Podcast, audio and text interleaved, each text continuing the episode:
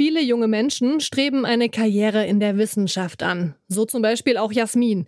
Sie arbeitet gerade als wissenschaftliche Hilfskraft und möchte dieses Jahr anfangen zu promovieren.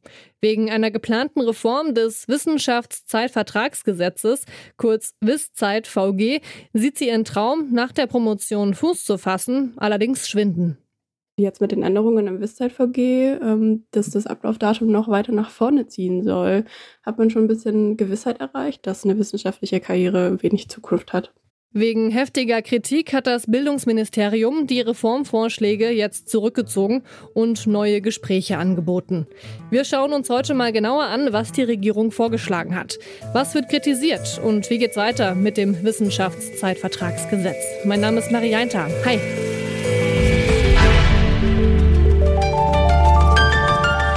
Zurück zum Thema.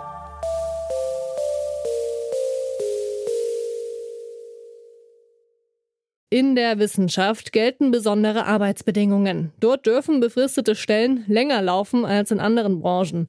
Laut des Bundesberichts für wissenschaftlichen Nachwuchs sind 92 Prozent aller WissenschaftlerInnen unter 45 in Deutschland befristet angestellt. Gerade für junge Forschende ist das schwierig. Unter dem Hashtag Ich bin Hanna protestieren Doktoranden und Postdocs schon seit Jahren gegen die unsicheren Arbeitsbedingungen an Hochschulen. Christine Eichhorn ist Literaturwissenschaftlerin an der Universität Stuttgart und hat den Hashtag mit initiiert. Sie hatte in ihrer bisherigen Laufbahn schon viele Arbeitsverträge. Also ich hatte einen dreieinhalb Jahresvertrag, einen Dreijahresvertrag.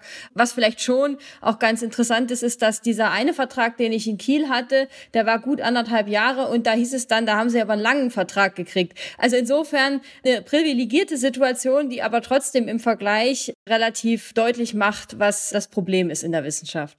Dieses Problem wollten die Ampelparteien jetzt eigentlich angehen.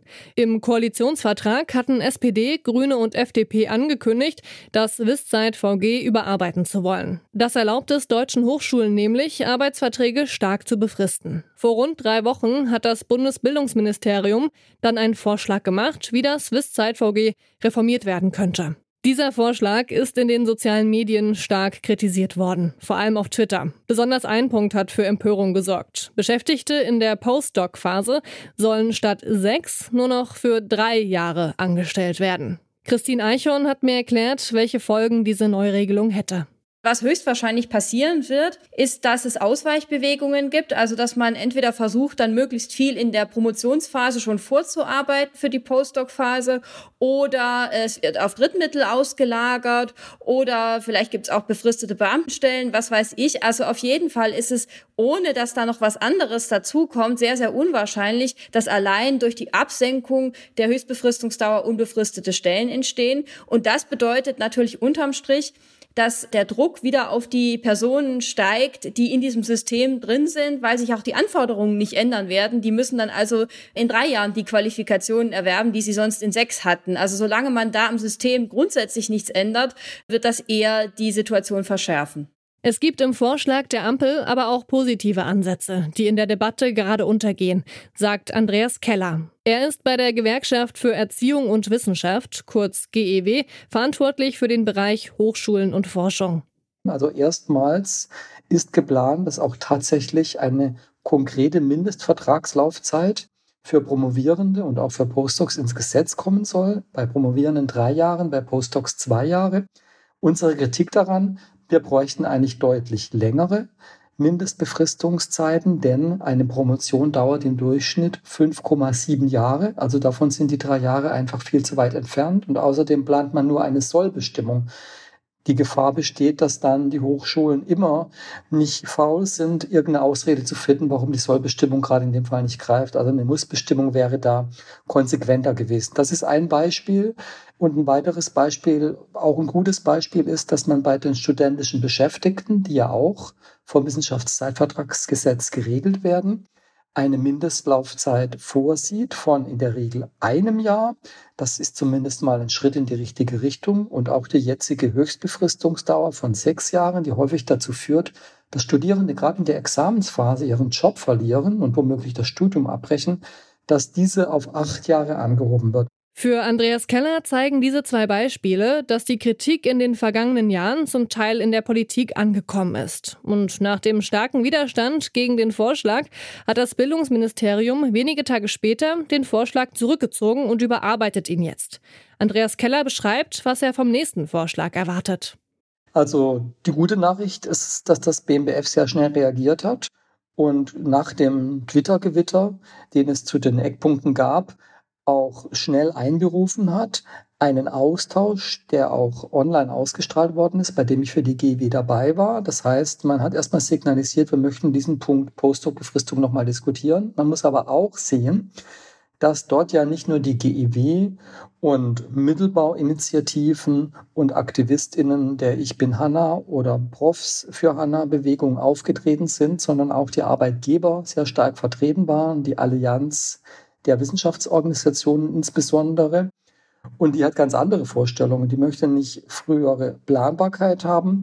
Die möchte nicht längere Laufzeiten für Zeitverträge haben. Die möchte eigentlich am liebsten so weitermachen wie bisher. Das Bemerkenswerte ist aber dennoch, dass auch die Allianz der Wissenschaftsorganisationen nicht darum herum konnte, das Thema Anschlusszusage für Postdocs aufzugreifen, also die Idee, dass man, wenn man einen Zeitvertrag hat, dann doch eine Perspektive eröffnet bekommt, gleichzeitig, wie es weitergehen kann.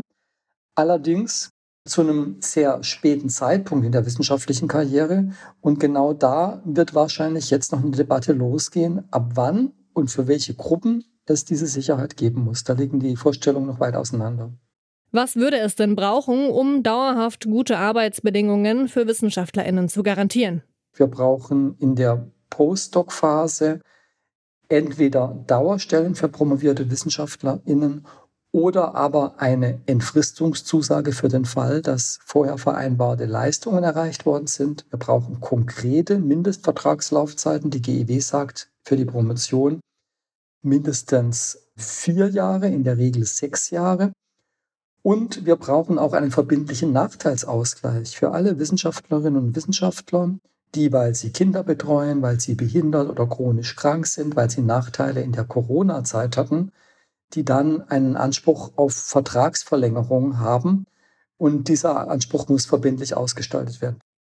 Christine Eichhorn wünscht sich außerdem eine Änderung, die über eine Reform des Wisszeit-VG hinausgeht. Also wir brauchen in der Tat eine größere Reform. Das Wissenschaftszeitvertragsgesetz kann hier bestenfalls den Anfang machen. Und das ist auch, glaube ich, wichtig, dass wir diesen Systemwechsel anstoßen und versuchen also einen Prozess in Gang zu setzen, der auch die Länder einbindet, wo wir wirklich darüber reden, was für Personalkategorien wollen wir in der Wissenschaft eigentlich haben, wie sieht es mit der Finanzierung aus? Es ist im Moment ja so, dass wir ein sehr stark wettbewerbliches System haben, wo alle um befristete Gelder konkurrieren. Wir brauchen also hier mehr wieder eine Umstellung auf verlässliche Finanzierung, auf Grundfinanzierung. Und was die einzelnen Stellen betrifft, brauchen wir natürlich Anschlussperspektiven. Also im Moment läuft in der Wissenschaft ja alles auf die Professur zu. Das ist so ein Alles- oder Nichts-Spiel. Und das ist natürlich hochproblematisch.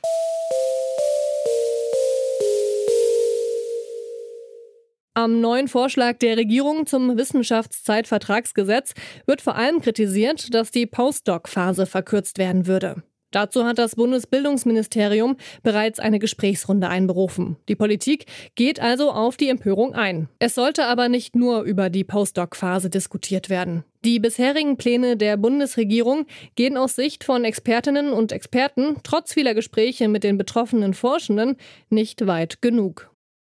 Damit ist diese Folge vorbei. Mitgearbeitet haben Lukas Stöckel, Clara Stritzinger, Amira Klute und Lars Fein. Audioproducer war Tim Schmutzler, Chefin vom Dienst Alina Eckelmann. Und ich bin Marie Einter. Tschüss. Zurück zum Thema vom Podcast Radio Detektor FM.